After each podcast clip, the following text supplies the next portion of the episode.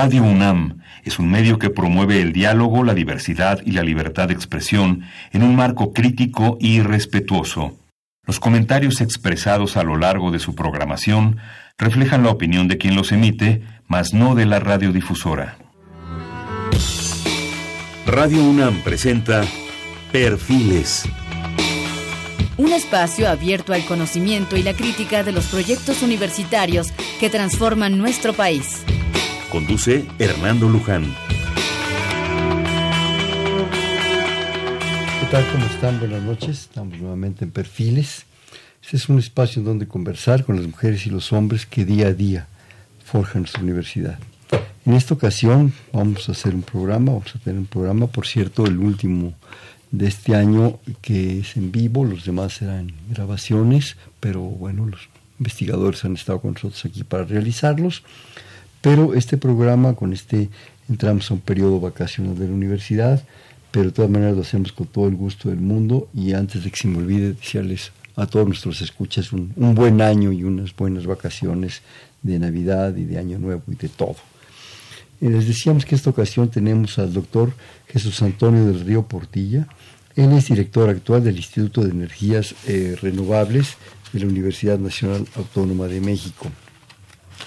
El doctor Jesús Antonio del Río Portilla es doctor en física por la UNAM, investigador del más alto nivel en el Instituto de Energías Renovables de la UNAM, que también con un alto nivel en el PRIE y miembro del Sistema Nacional de Investigadores.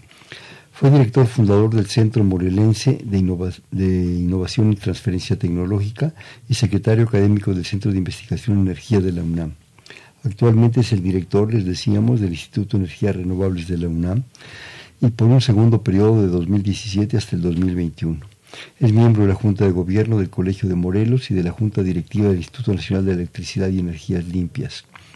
Sus contribuciones científicas van desde investigación fundamental hasta el desarrollo tecnológico en los ámbitos de la termodinámica de procesos irreversibles, transporte en medios porosos, fotónica con nanoestructuras, sistemas complejos y fuentes renovables de energía.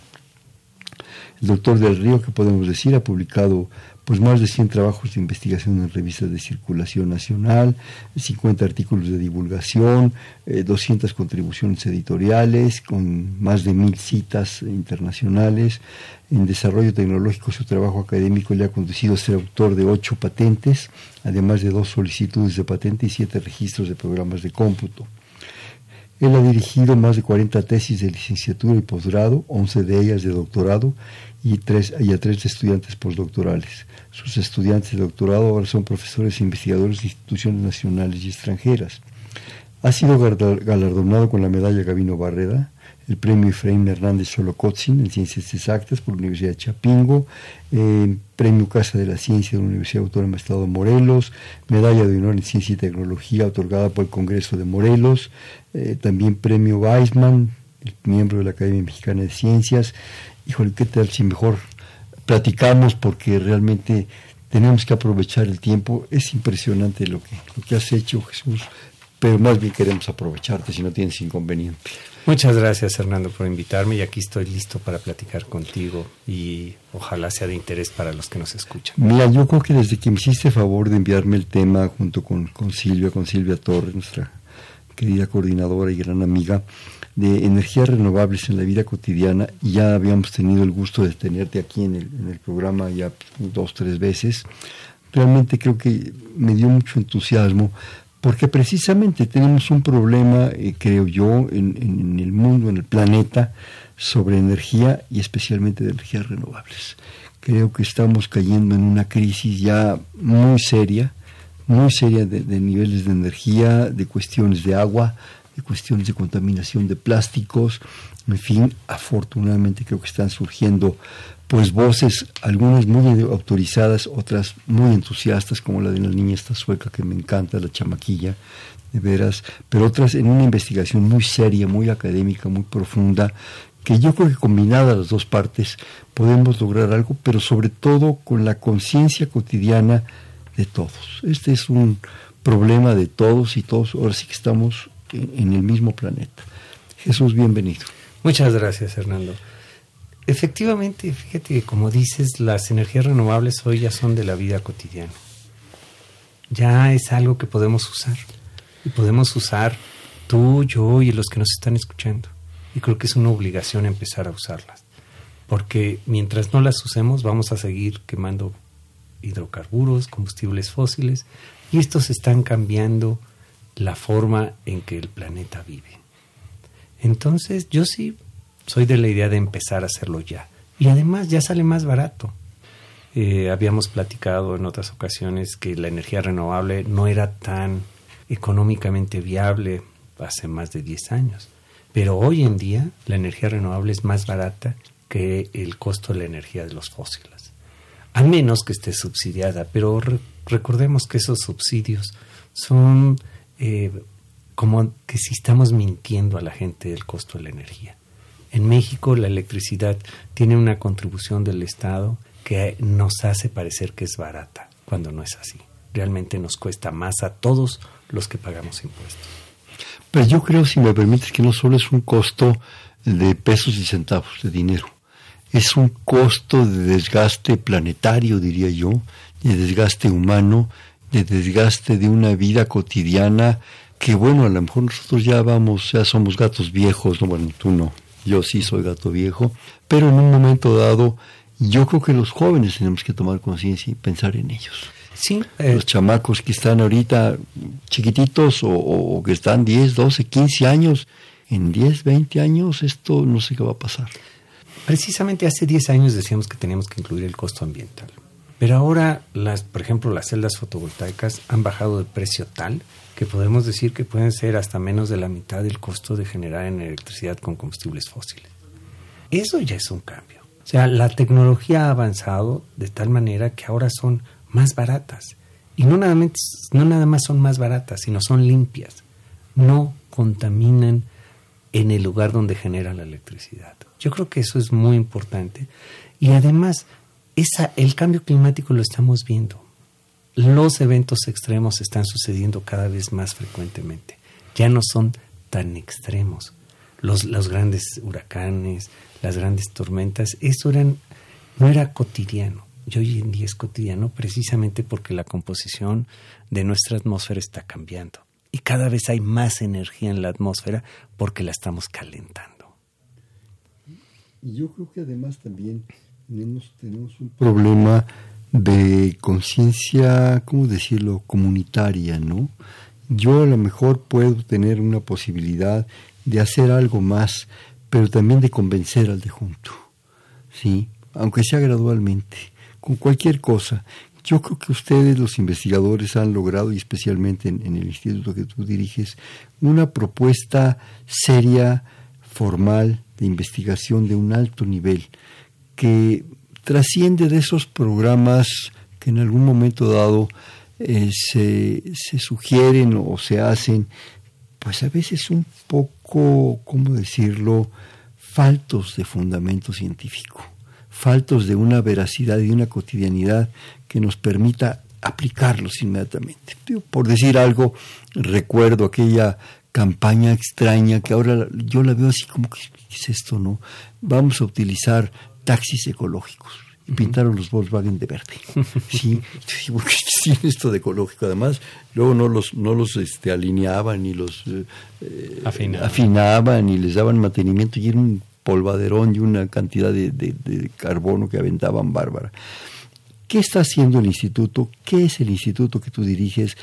Oriéntanos un poco por ahí. Mira, el Instituto de Energías Renovables de la Universidad Nacional Autónoma de México está eh, situado en Temisco, Morelos. O sea, no está aquí en el campus central. Es un instituto donde estamos 50 investigadores trabajando, más 22 técnicos, todos tratando de hacer investigación en energías renovables desde energía solar, energía eólica, biocombustibles, geotermia, la energía solar tanto fotovoltaica como fototérmica y estamos haciendo algunos trabajos en energía oceánica también. Pero de las cosas más importantes que tenemos es, en el Instituto de Energías Renovables se da la licenciatura en Ingeniería en Energías Renovables. Es decir, en la UNAM ya hay una licenciatura en Energías Renovables y la estamos dando allá en Temisco. Es un proceso que invitamos a todos los jóvenes que quieran hacer ya desarrollos de ingeniería en estas áreas a que nos a que soliciten ingresar al instituto. Y no nada más tenemos ingeniería, también tenemos maestría y doctorado en áreas afines, digamos, en ingeniería, por supuesto, pero también en física, en ciencia de materiales. Cuando tú y yo hablamos de la energía renovable, muchos de los que no les gusta dicen que son energías que varían en el tiempo. Y eso es cierto, el viento varía, el sol también varía en el tiempo, entonces no podemos producir siempre la misma cantidad de energía y necesitaríamos almacenarla. En ese sentido, también en el instituto trabajamos sobre la construcción y el diseño de nuevas baterías o capacitores que nos puedan almacenar energía y usarla en otro momento.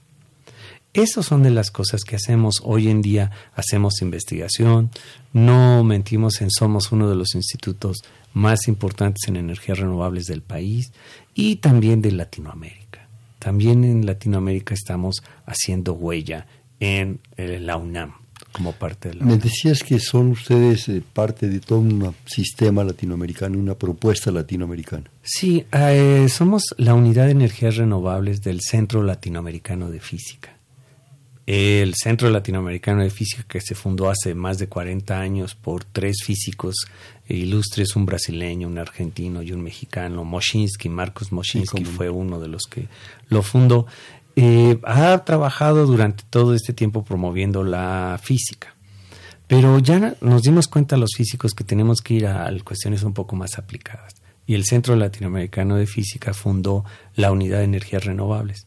Y el Instituto de Energías Renovables, junto con el CICATA del Instituto Politécnico, estamos formando la Unidad de Energías Renovables. Fíjate, es algo muy interesante. Hace 40 años la Universidad Nacional y el Politécnico había diferencias, digámoslo así. Y hoy en día estamos colaborando. Producto del fútbol, ¿verdad? Ya superamos el fútbol. Ya superamos el fútbol y ahora trabajamos juntos y estamos en la Unidad de Energías Renovables siendo el centro de interacción para toda Latinoamérica. Entonces, en la Universidad Nacional no nada más trabajamos a nivel nacional, sino también a nivel latinoamericano. Cuando hablas de energías renovables, eh, generalmente tenemos un un desconocimiento muy importante de toda la, gama de posibilidades que hay, todas las opciones. Pero además tenemos un desconocimiento muy importante de que todas esas opciones prácticamente existen en México.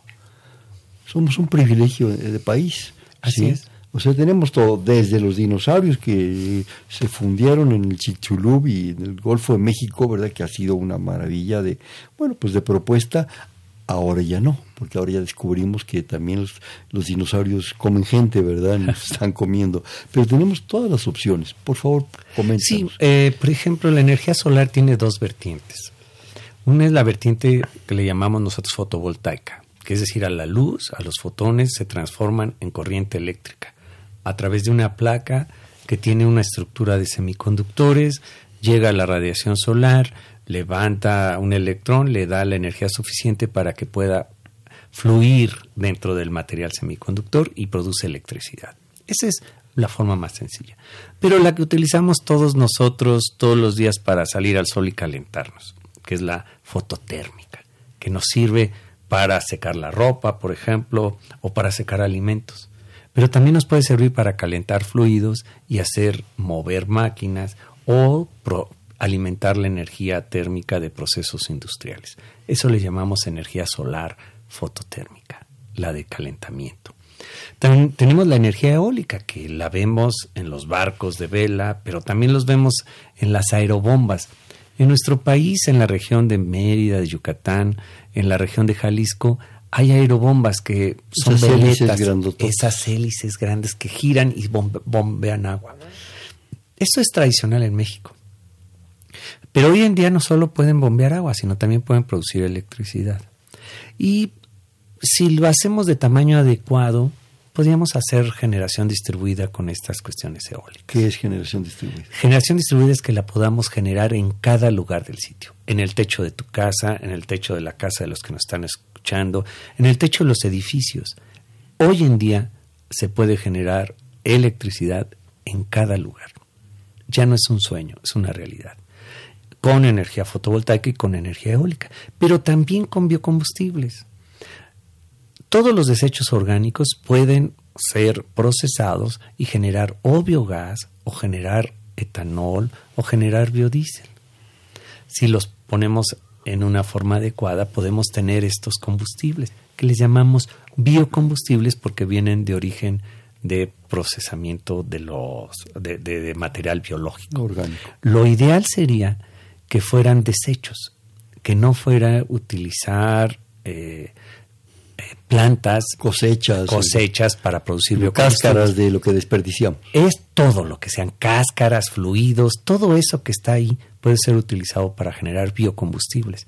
Y de hecho hay ya ranchos en México que son ranchos orgánicos que el estiércol de las vacas lo utilizan para generar electricidad y con eso tener artefactos mecánicos para ordeña automática de las vacas. Eso ya existe en México. O sea, estoy hablando de lo que ya existe. También en México, de hecho, México fue uno de los primeros países en generar electricidad con, energía geotérmica. Del calor de la tierra sacan agua caliente, digamos, o vapor de agua y mueven turbinas. Los geysers famosos. Los, los famosos geysers que vemos en otros lugares. Aquí en Cerro Prieto, en los azufres, se puede producir electricidad con energía geotérmica. Entonces ya vamos, ya son varias, la solar en dos vertientes, la eólica, los biocombustibles, la geotérmica. Y hoy en día estamos tratando de aprovechar las corrientes marinas, el oleaje, las mareas, también para producir electricidad. Entonces, como ves, tenemos un cóctel de energías renovables y todas ellas no contaminan, no contribuyen a incrementar los gases de efecto invernadero en la atmósfera. Son variables, no son sencillas de utilizar, pero cada vez más están más a disposición de todas las personas que nos escuchan y de todos los que vivimos en este planeta. Como tú lo decías, es una decisión ya personal de nosotros el empezar a optar por, por estas fuentes renovables de energía. Yo veo aquí dos problemas, tres problemas, digamos, para eh, adaptar, para adecuarnos a estas cosas. Primero, y creo que el, principal y fundamental es una falta de información, una incultura, diría yo, una falta de educación. No estamos educados para esto. No nos han dicho nada, no nos han eh, compartido esta información, o es cuestiones parciales, situaciones que no nos dan todo el panorama general con todas las propuestas y todas las ventajas que esto puede tener. ¿sí? Entonces eso es muy importante. La segunda, diría yo, un, no sé ahora, pero en un momento dado, prejuicio por el costo de lo que podría significar esto. Cambiar de un sistema a otro no es fácil. Lo estamos afortunadamente viviendo y un magnífico ejemplo creo que son los carros. Antes ni soñábamos un carro que pudiera tener esa situación híbrida de ahora. Se hablaba de carros eléctricos, pero era muy caro, con poca autonomía la batería que se le ponía, en fin, Creo que aún en los carros, no lo sé, tú estás más enterado, es costoso para, digamos, el estándar de nuestra economía, en fin, todo eso, eh, poder poner estos sistemas. Había, había que analizar qué es más costoso, ¿verdad? Y por último, yo creo que una cuestión prejuiciosa, estética, si tú quieres decir, en el cual pues de repente ven unas cosas raras, los paneles, ¿verdad? Y esto pues, me gusta más mi, techo de tejitas o, o, en fin, que en un momento yo creo que tenemos que cambiar, tenemos que cambiar a, otra opción. Yo veo esas tres condiciones, no sé. Mira, eh, coincido contigo en la falta de información. Tenemos falta de información y lo que era verdad hace 20 años de que la energía solar era cara, eso era cara, hoy no entonces esa falta de información en el costeo es muy importante. Hoy la energía renovable es más barata aquí en China y en cualquier parte del mundo que la producida a través de combustibles. Y se abarata día con día. Así es. Y día con día se abarata. Por supuesto, cada vez se abarata menos. O sea, lo que sí hay que decirlo es de que los costos ya bajaron a un tercio de lo que estaban hace 10 eh, años y ya no van a bajar mucho más pero ya son más baratas que las de los combustibles fósiles. Por otro lado, la forma en que nosotros contemplamos los cambios. Eh, hoy en México, en la legislación actual, podemos ir sustituyendo poco a poco las fuentes fósiles por fuentes renovables. No tenemos que hacer toda la inversión para cambiar la fuente de energía de nuestra casa, de nuestro negocio o de nuestra industria. Podemos ir haciéndola poco a poco, de tal forma que se pague en el tiempo. Y como se va a ir pagando en el tiempo, cada vez vamos a ir comprando mejor tecnología. Entonces, coincido contigo en que tenemos esta forma. Y déjame comentarte algo de los autos eléctricos. Los últimos estudios que hemos hecho en el Instituto de Energías Renovables nos dicen que el transporte público, digamos, los pequeños camioncitos, las combis, todos estos sistemas, si los sustituimos por autos eléctricos, se pueden pagar en menos de 10 años. En menos de 10 años se puede pagar. Y si incluimos en las terminales algunos sistemas fotovoltaicos, podríamos reducir hasta a un 30% las emisiones de gases de efecto invernadero. Con otra serie de ventajas adicionales, que un camión eléctrico no echa humo que dañe a los transeúntes, a los peatones. Y tampoco se calienta. nosotros caminamos entre los autos y sentimos la radiación del motor. Los autos eléctricos no tienen esta cantidad de calor difundida al ambiente, dispersada al ambiente. Entonces tenemos ventajas, con todo tenemos ventajas. Y como tú lo dices, ya no es una cuestión de costo estricto o del ambiente, es una cuestión de compromiso con las generaciones futuras y con nosotros mismos. Nosotros al caminar alrededor de los autos estamos aspirando gases que nunca antes y no estamos hechos para aspirarlos. Son tóxicos. Ni para convertirlos. Ni para convertirlos. En cambio de los eléctricos, no. Tenemos que cuidarnos de otras cosas, pero podemos ir haciéndolo poco a poco. Yo creo que una de las cuestiones más aterrorizantes, terroríficas que hay en esta ciudad, es estar en cualquier avenida, cualquier calle, y de repente puedes estar parado por razones de que esté el alto o se botelló, lo que sea, junto a uno de esos transportes que ahora inmensos, ¿verdad? Junto a una parrilla que tienen de lado, que en el momento en que eso arranca, te da un fogonazo de calor y a veces de contaminación exactamente sobre tu ventanilla, que espero que esté cerrada. O ver que el camión de, enfrente, yo no sé, al, común de los mortales nos exigen que traigamos calcomanías, que pasemos revisiones, que hagamos esto. Y yo veo transportes públicos o los famosos materialistas o, trailers, ¿verdad?, que avientan un trancazo de humo negro. Yo no sé si hay una regulación para eso.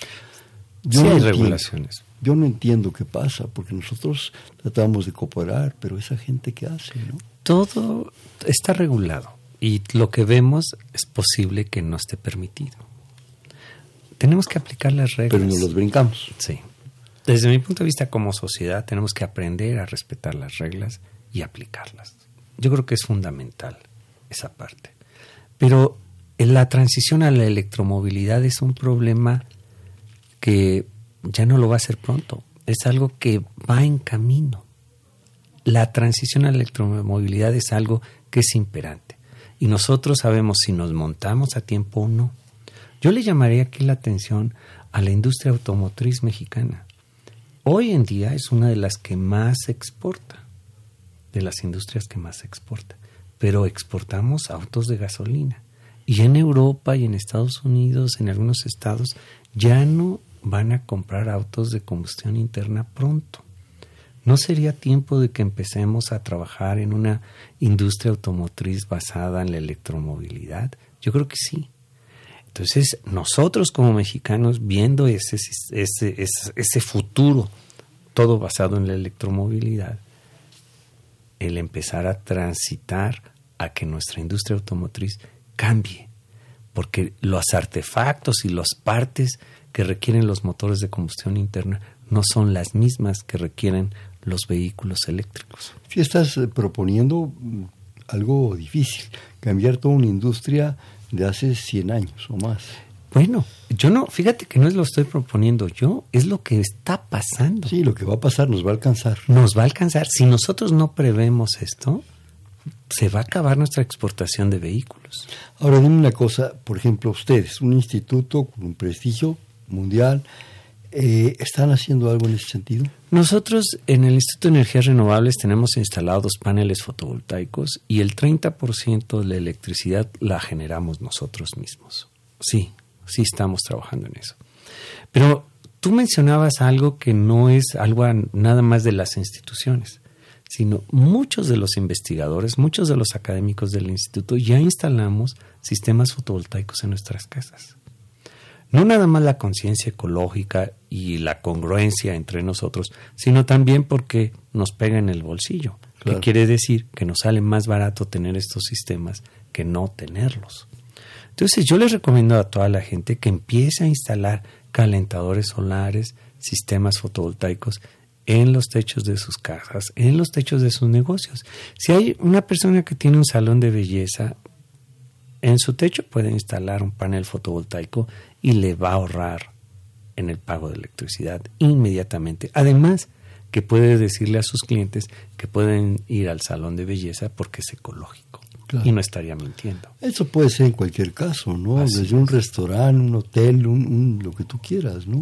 Los hoteles en, en Morelos lo están usando. Los hoteles en Morelos están utilizando ya calentadores solares y sistemas fotovoltaicos. Puedes aplicar todo esto a todo el caso de la casa, o sea, me refiero, los focos, sí. Eh, la televisión, la estufa, el refrigerador, los boilers, todo, todo absolutamente puede funcionar con esto. Todo puede funcionar. te ahorras electricidad. te ahorras petróleo, te ahorras gas, te ahorras sí, todo. De hecho, yo te comentaba que algunos investigadores del instituto ya no tienen gas en casa, que tienen estufas eléctricas, tienen eh, secadoras, lavadoras, que todo funciona con electricidad.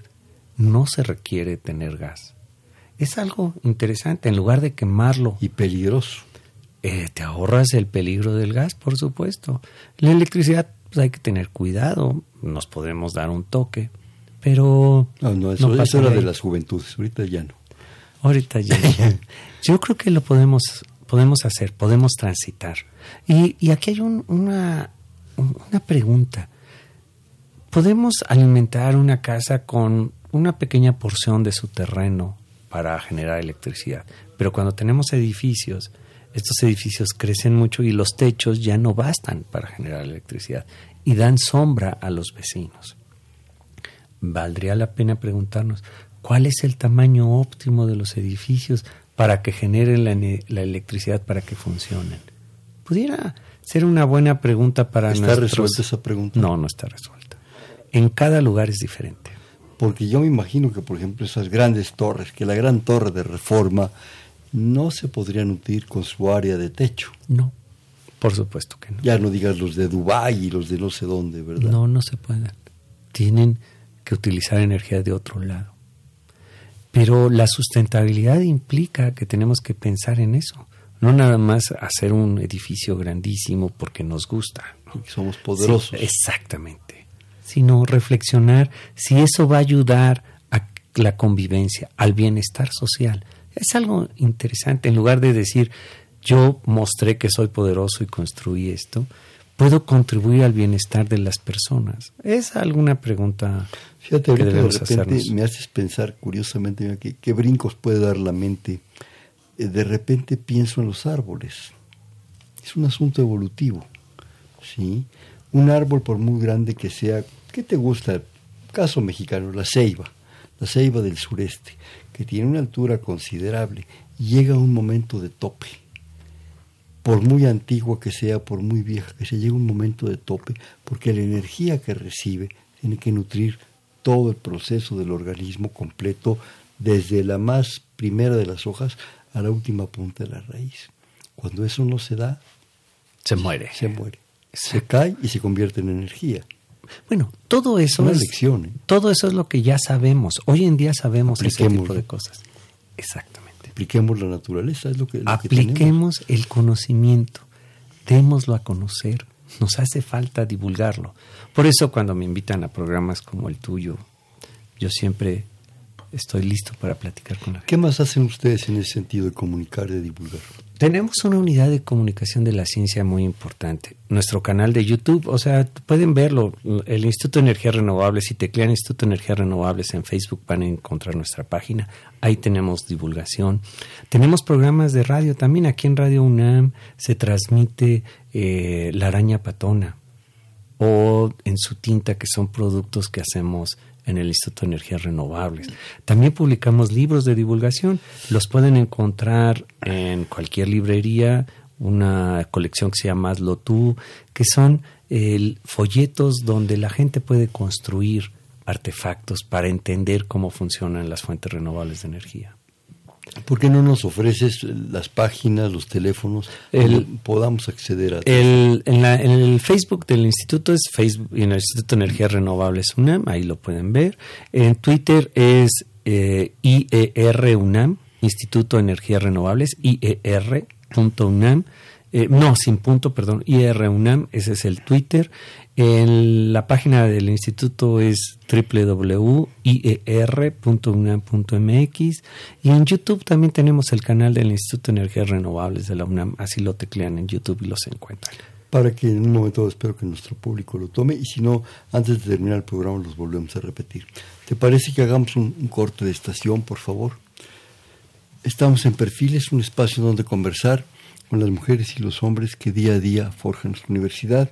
Estamos platicando sobre energías renovables en la vida cotidiana con el doctor Jesús Antonio del Río Portilla, es el actual director del Instituto de Energías Renovables de la Universidad Nacional.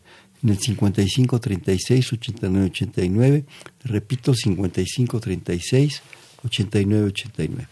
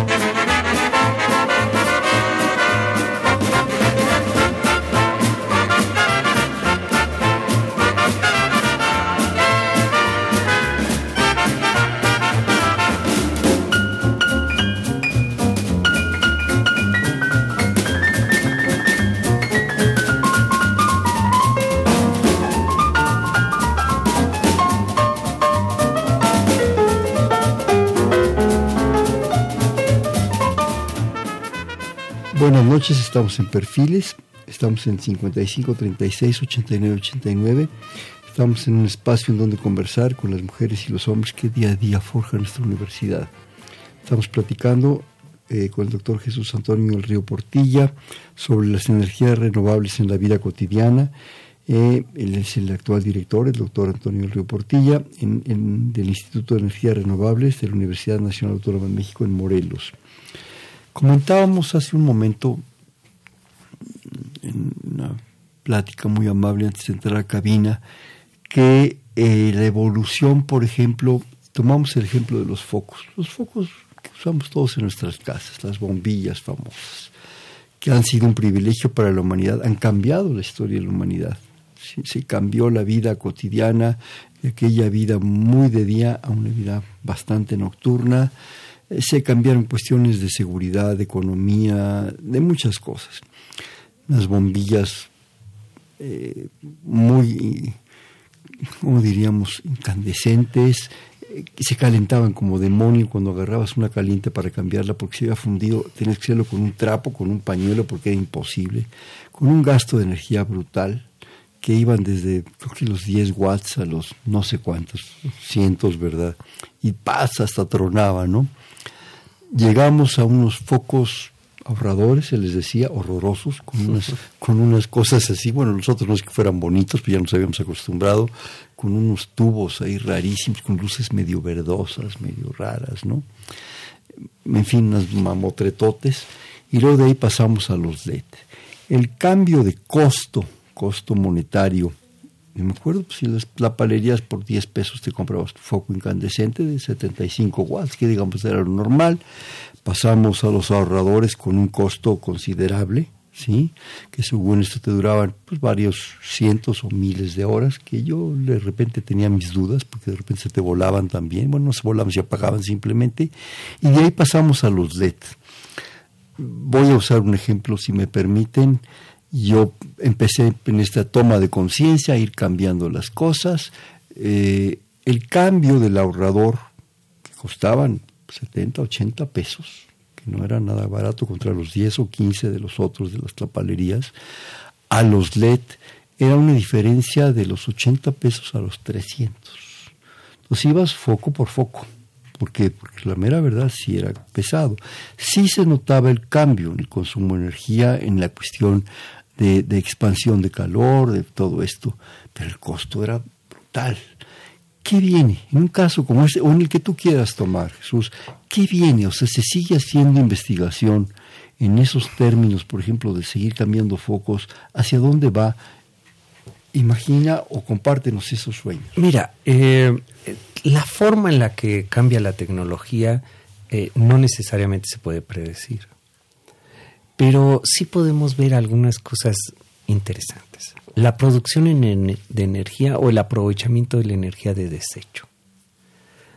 Por ejemplo, te puedes imaginar una película de tipo plástico que rodee una tortillería, una máquina de hacer tortillas y que absorba la energía de radiación que emite esa tortillería y ¿eh? que la convierte en electricidad. Eso se puede hacer con lo que se llaman nanoantenas, por ejemplo. Una nanoantena es un, dispositivo extremadamente pequeño que absorbe la radiación de energía térmica, que en este caso sería la infrarroja, la absorbe y la convierte en electricidad. Entonces estaríamos aprovechando todas las posibles fuentes de energía de desecho. O te puedes imaginar que en una pista de baile, fíjate bien, que los muchachos tengan una pista de baile y que pongan un otra vez una cuestión plástica donde tengamos algunos piezoeléctricos, de tal forma que al estar bailando ellos puedan alimentar parcialmente con la fricción de sus movimientos, con la presión, con la presión de sus movimientos, con el brincar, puedan alimentar parte de la energía de su aparato de música. Esos son los piezoeléctricos. Eso podría ser realmente, como tú lo dices, un reto. Estamos haciendo ese tipo de investigación. O que se pudiera almacenar esta energía en unos supercapacitores y que de pronto la guardemos por un día y al día siguiente la usemos como si fuera una batería. Todo esto es lo que viene. Es muy probable que pronto nuestras paredes, en lugar de que nada más sean tabiques, ahí esté almacenándose la energía eléctrica que se producen con nuestros sistemas fotovoltaicos. Entonces, además de que nos sirven como material de división de los cuartos, pueden ser el almacén de, la energía, aislante térmico, aislante de sonido, etcétera, etcétera. Viene una revolución muy interesante. Yo siempre he dicho que la generación distribuida de energía, que quiere decir la, la generación en cada sitio, nos está dando la oportunidad de democratizar el acceso y el uso de la energía, porque lo puedes hacer en cualquier lugar. Pero estas oportunidades de generar con nanoantenas, de generar con piezoeléctricos, es, una, es un nuevo reto. Y ahí es donde está la investigación de hoy en día, en ese tipo de sueños. O que tú tengas un material termoeléctrico y que cuando estés corriendo te pongas ese material termoeléctrico y en tu mochila traigas una batería y con la radiación de tu propio cuerpo generes la electricidad que vas a utilizar luego en tu teléfono celular. Eso se podría hacer. De repente, cuando vemos un partido de fútbol, el que sea, y vemos que los muchachos en el entusiasmo de haber metido un gol, o los jóvenes, los jugadores, en el entusiasmo de que terminó el partido y ganaron o perdieron quitan la camiseta y traen unas especies como de chalequitos negros. Yo me preguntaba, ¿para qué es eso? ¿Será alguna cosa por alguna lesión? No, de repente me voy enterando que eso es para medir los kilómetros que corren y su eficiencia metabólica. Sí. Un simple chalequito. Y digo, bueno, ¿qué es eso? No es una cosa rara que no, no entiendo. ¿Qué es lo que tú nos estás diciendo? Yo creo también un poco en una forma de, de- de decirlo, pero que sí me gustaría tu opinión. Hablamos de derechos humanos, mucho. Hablamos de, pues, de no ser violentos, especialmente con las mujeres, cosa que es una estupidez y una barbaridad. Hablamos de respetar eh, a muchas gentes, derechos de los convictos, de los presidiarios, de los policías, del- de las relaciones humanas. Pero yo creo que como parte de un derecho humano está el derecho a la energía Así es. y a la energía limpia. Yo poco oigo, más bien casi no he escuchado ese derecho. Nosotros lo hemos mencionado varias veces, no solo el derecho a la energía limpia, sino el derecho que uno tiene a producir su propia energía. O sea, cuando tengamos la garantía, hoy en día ya podemos exigir que nos den el derecho de producir nuestra propia energía. ¿Por qué? Porque nosotros mismos podremos decir en qué forma la generamos. Y vamos a escoger seguramente la forma más limpia, porque vamos a ser responsables.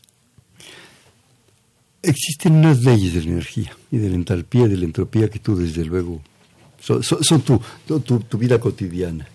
¿Qué pasa con la energía?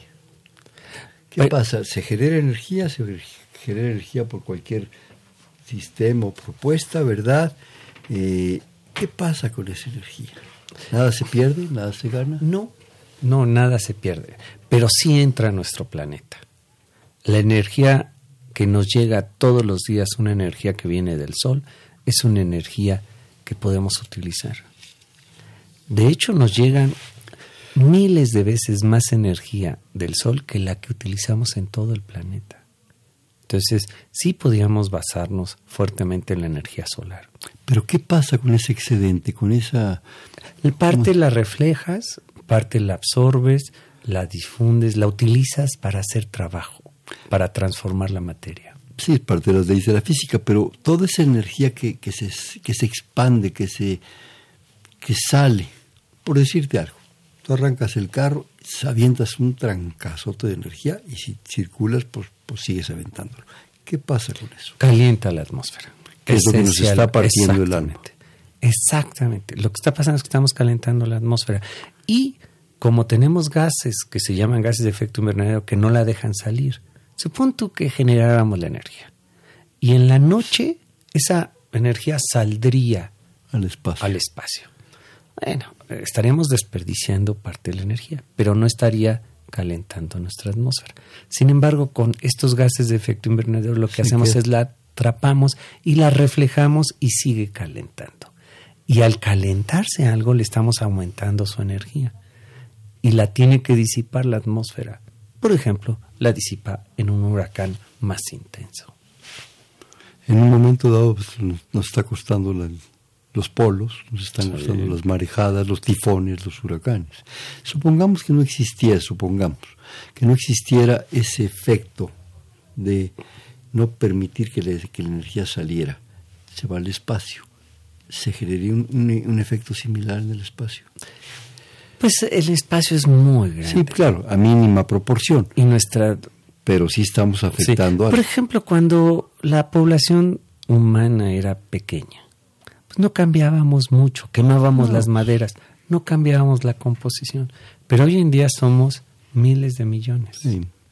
y cambiamos la composición porque somos muchos y porque estamos utilizando muchísima energía. Por ejemplo, Estados Unidos gasta más del triple de la energía que el mexicano promedio. O sea, el promedio del ciudadano de Estados Unidos gasta más de tres veces lo que un mexicano promedio gasta en energía. Sí, ya me imagino que, que, que para los cromañones y toda esta gente, asar un mamut, pues bueno, era cualquier cosa y, y comían sabroso. Para nosotros los días de campo que se hacen todos los días es una proporción brutal de desgaste de energía. Bueno, todo nuestro sistema industrial, todo nuestro sistema de transporte, todo Claro. eso, hay gasto de energía. ¿Y dónde se va esa? En calentar la atmósfera, Claro. esencialmente. Hoy nos habla el señor Arturo Castro, le agradecemos mucho su llamada. Dice, hola, mando saludos al programa y dirijo una pregunta al invitado. ¿Dónde se puede conseguir este tipo de generadores de energía para casas pequeñas? Nos habla desde Tula, Hidalgo. Hoy en día... Y ahí hay una refinería. ¿eh? Sí, hoy en día se puede comprar esto en algunas tiendas, en tiendas normales que están en en Tula lo podemos encontrar seguramente, o en Pachuca, en la Ciudad de México, en varios lugares se pueden comprar. Estas tiendas donde venden materiales para las casas, ahí ya están vendiendo sistemas fotovoltaicos. O que se meta a internet y busque a la Asociación Nacional de Energía Solar Ahí hay un compendio de empresas que se dedican a comercializar este tipo de productos y lo más importante es que les pregunte si los instaladores están certificados. O sea, que sean gente seria. Que sean gente seria. En la Asociación Nacional de Energía Solar hay un compendio de empresas que tienen este tipo de certificaciones. Pero hoy en día ya lo pueden encontrar casi en cualquier lado. En las tiendas estas que venden para de plomería, de electricidad, en la mayoría de las del país, ahí la pueden encontrar. Y me comentabas que son realmente ya precios bastante accesibles. Sí, y además, como, como lo comentamos, puede comprar un panel nada más, conectarlo y puede hacer el contrato con la Comisión Federal de Electricidad. A través de esas compañías serias. a través de esas compañías serias le ayudan a hacer estos trámites y tiene un contrato de interconexión, así se llama. Entonces en el día genera electricidad, la manda a la red y en la noche la toma. Y le hacen lo que se llama en, el argot net metering, que es medida neta de energía. ¿Cuánta energía metes? ¿Cuánto salgo? Y saco la diferencia.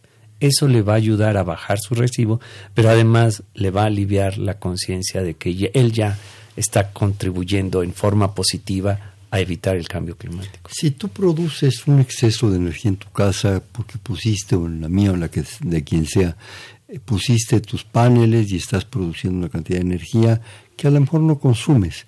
Ese exceso de energía, ¿a dónde va? ¿Quién lo aprovecha? ¿Quién lo vende? ¿Quién lo compra?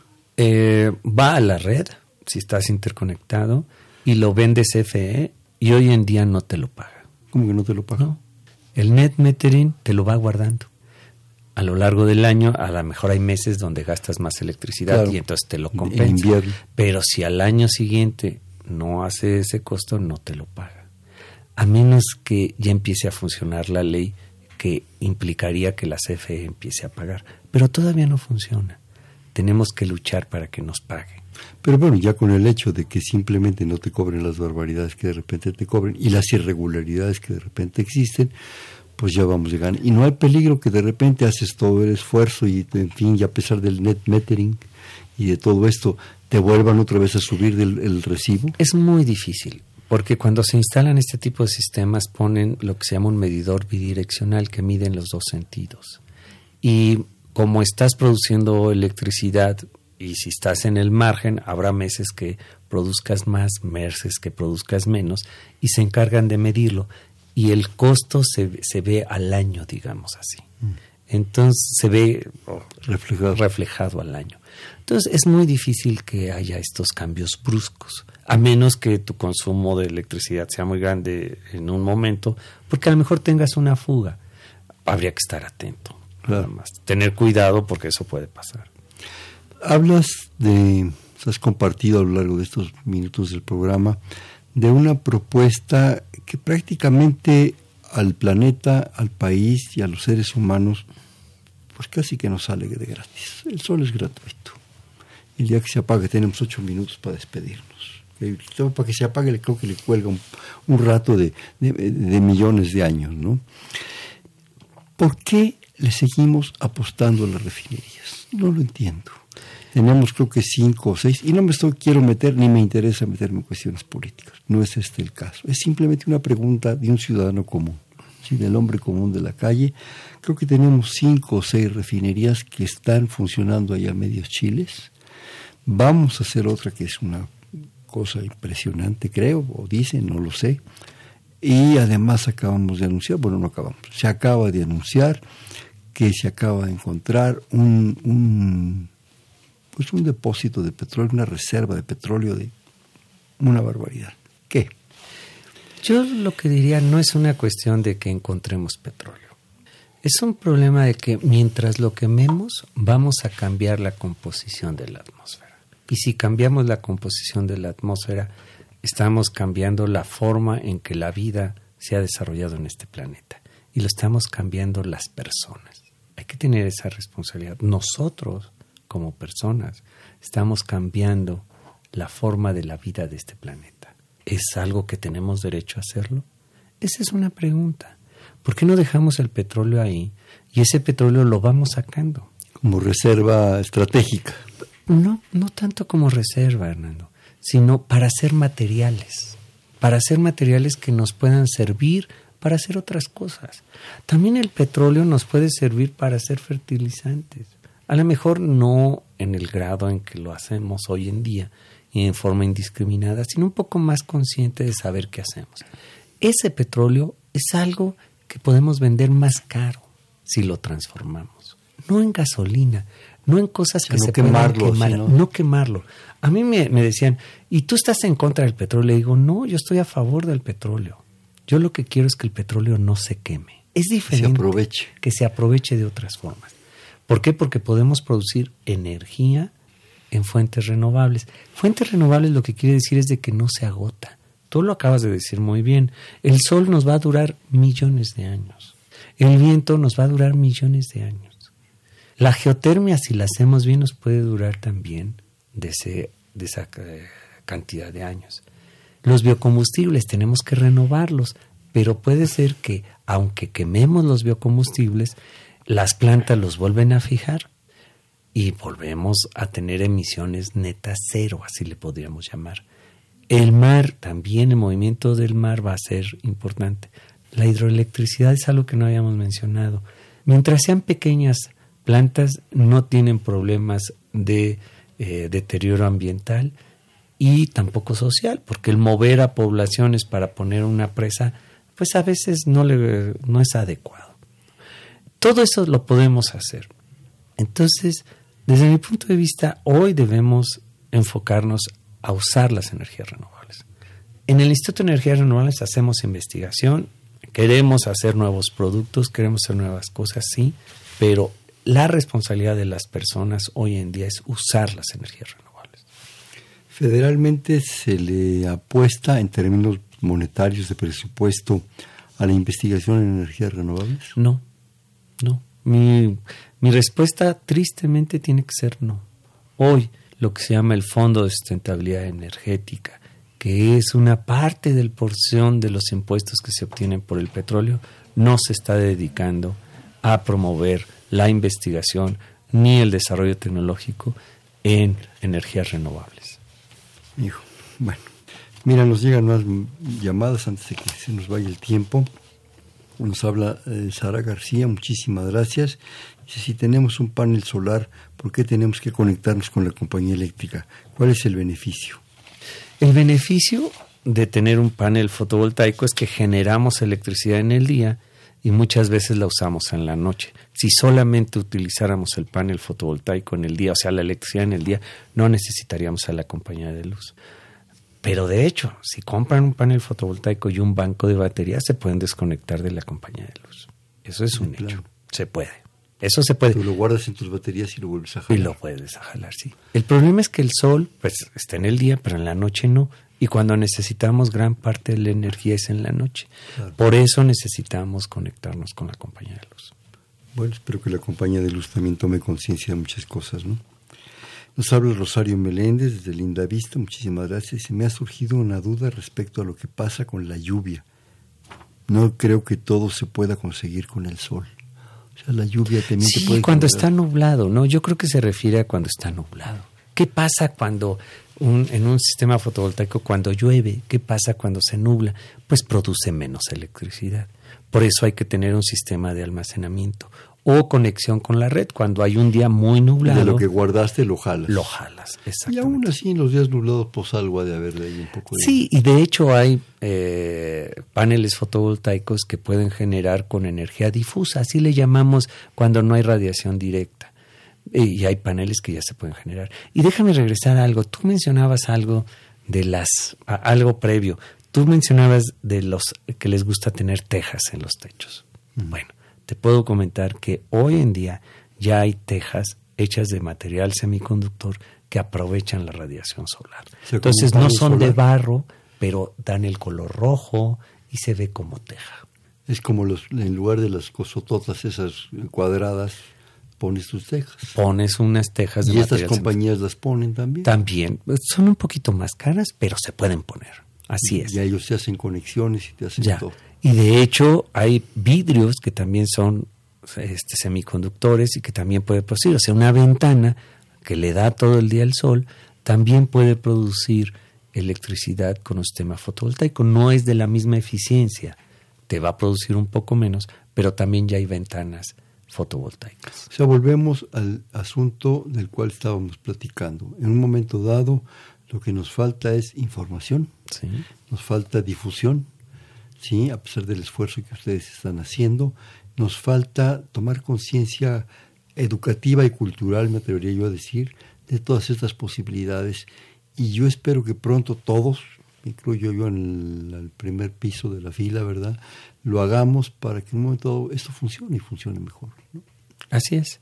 Yo, nosotros estamos listos para difundir la información, para ir a escuelas, a municipios donde quieran que divulgamos la información y para formar a personas capaces y tener talento en energías renovables. Pero comentabas que tienen una serie de opciones eh, tecnológicas para poder acceder a su información. ¿Las puedes dar? Sí, páginas. Eh, la, página es www. Despacio. www.ier.unam.mx. Esa es la página del instituto. El Facebook es Instituto de Energías Renovables. Ahí estamos. En Twitter es IER UNAM son los lugares donde nos pueden ver. Y quiero comentar algo interesante, si me da tiempo. Sí, tenemos un par de minutos. De, en el Instituto de Energías Renovables damos licenciatura, damos eh, posgrados y me da mucho gusto poder comunicarle a toda la audiencia que hoy en día la generación que entró a estudiar ingeniería en energías renovables está compuesta por más mujeres que hombres. Eso es algo realmente importante. En el instituto estamos formando a mujeres ingenieras. Yo creo que ese es uno de los eh, bondades de nuestro instituto. Y ya tenemos más de seis años donde tenemos más estudiantes mujeres estudiando el doctorado que hombres. Es un lugar donde las mujeres investigadoras en el instituto son mujeres poderosas, mujeres que hacen las cosas muy bien y que están dando un buen ejemplo tanto que las mujeres están optando por estas carreras en ingenierías y de ciencia. Era imposible hasta el nivel de eficiencia energética que perdiéramos la mitad del mundo. Claro. No puede ser.